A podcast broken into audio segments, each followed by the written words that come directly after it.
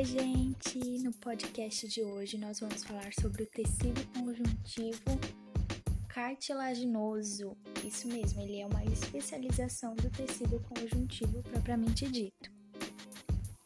A cartilagem é essencial para a formação e crescimento do osso longo na vida intrauterina e depois do nascimento.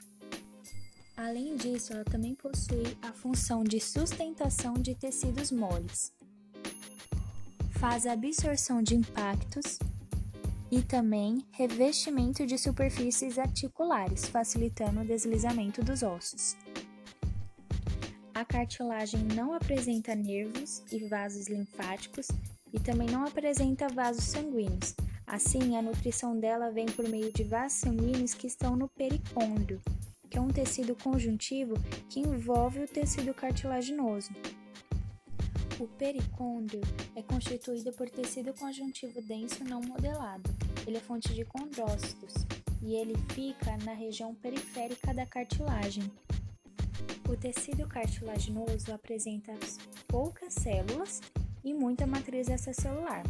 As células que constituem esse tecido são os condroblastos, condrócitos, fibroblastos e células condrogênicas. A matriz extracelular do tecido é feita de colágeno com elastina, fornecendo flexibilidade, em associação com proteoglicanos, ácido hialurônico, glicoproteínas e água de solvatação, concedendo fortalecimento a esse tecido. Devemos falar também dos grupos isógenos, em que, numa lacuna, está um condrócito que se dividiu, porém ele ainda não tem matriz suficiente para se separar do outro. Ele permanece numa íntima posição. O crescimento das cartilagens pode ocorrer de dois modos. O primeiro é o crescimento intersticial, que ocorre as mitoses dos contrócitos e ocorre principalmente durante a embriogênese. E o segundo tipo de crescimento é o crescimento aposicional, que é por meio da diferenciação do pericôndrio.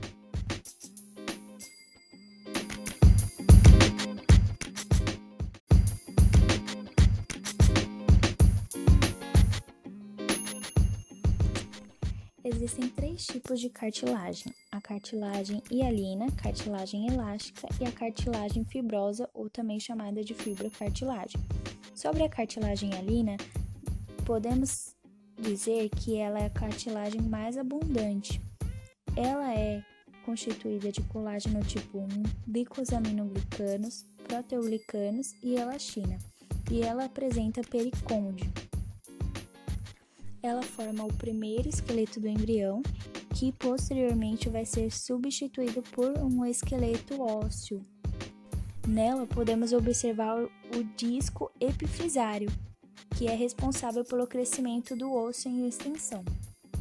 No adulto, nós podemos observar cartilagem hialina na parede das fossas nasais, na traqueia e brônquios, na extremidade ventral das costelas e recobrindo as superfícies articulares dos ossos longos.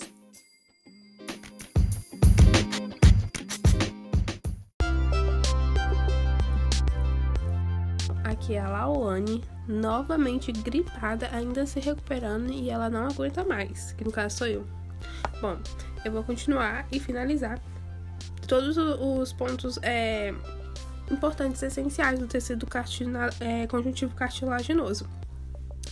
Bom, eu vou iniciar já falando que eu adorei estudar é, esse tecido porque na minha família é muito comum a presença de artrose. a minha bisa teve, a minha avó tem, a minha mãe tem, a minha irmã tem. Então, quem acha que eu vou ter também? Risos.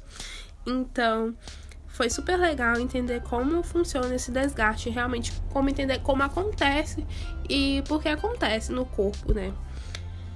É, eu vou falar dos três. A gente possui né, três tipos de cartilagem e eu vou falar é, da fibrocartilagem e da cartilagem elástica. Eu sempre falo elastina, ai que ódio. É, a gente dif diferencia esses dois tipos de cartilagem, é, é, os três tipos de cartilagem, na verdade, através da composição é, da matriz.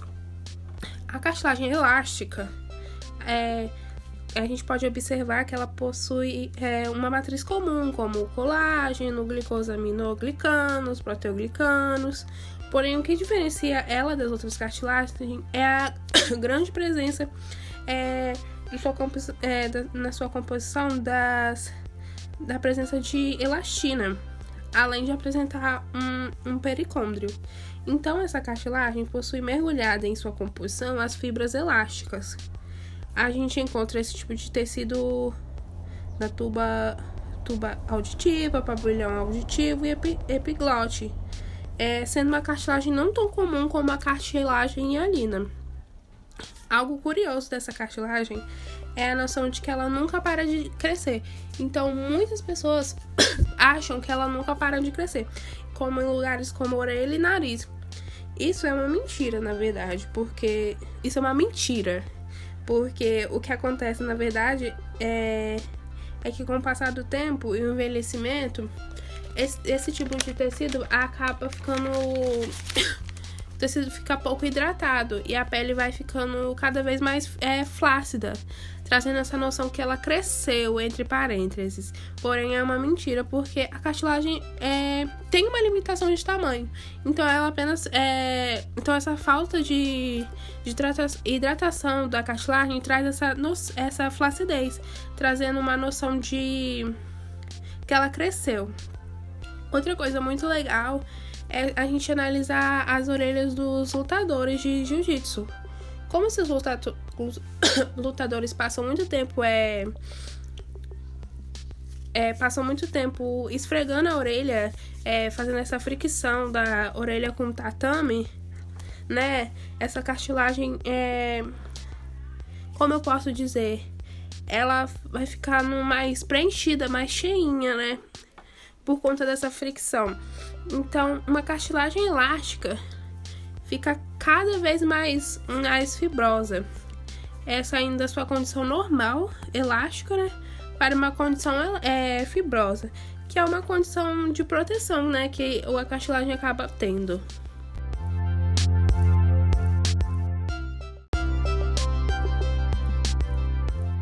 Bom, outra cartilagem a ser analisada das três cartilagens é a fibrocartilagem. É, essa cartilagem possui os mesmos elementos de uma matriz extracelular comum, como as outras, como colágeno, glicosaminoglicanos, proteoglicanos e elastina. Tendo em seu colágeno é, ricamente em colágeno do tipo 1. É, além disso, é, esse tipo de cartilagem não possui o pericôndrio, assim como o, a cartilagem de, de hialina. É, ela é uma junção do tecido conjuntivo denso modelado com a cartilagem hialina. E por ser rico nesse colágeno do tipo 1, é, ele é ricamente, é ricamente composto de fibras mais resistentes, é, formada, é, formando feixes na, na sua composição.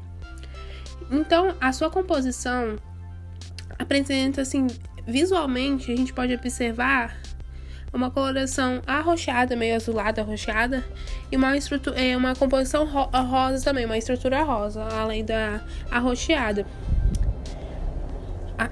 As duas associadas, mostrando exatamente essa composição do que está mais denso e do que está mais hialino na estrutura da fibrocartilagem, além de serem vistos os condrócitos de forma mais arredondada.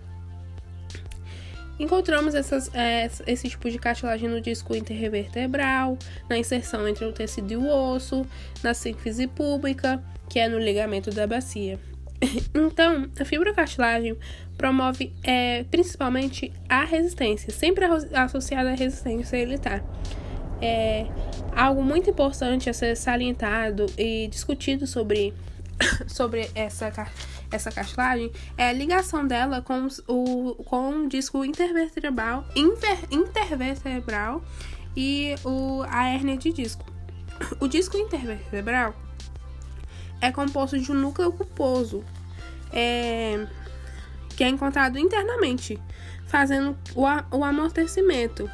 E ele é armazenado por anéis, de fibrocartilagem, mantendo ele certinho no disco intervertebral. Então, a fibrocartilagem tem essa função de resistência à pressão, porque ele vai estar entre os ossos, né? É esse disco intervertebral. E por não ter o peri pericôndrio, é, os anéis de fibrocartilagem se, é, é, vão se desgarta, des, desgastar. Então, exatamente, eles não têm o pericôndrio, então eles, eles não têm como se regenerar, provocando o extravasamento do núcleo pulposo, exatamente porque o, o, os anéis de fibrocartilagem protegiam esse núcleo pulposo, mas quando eles se desgastam, vai ocorrer o extravasamento, perdendo o amortecimento, né?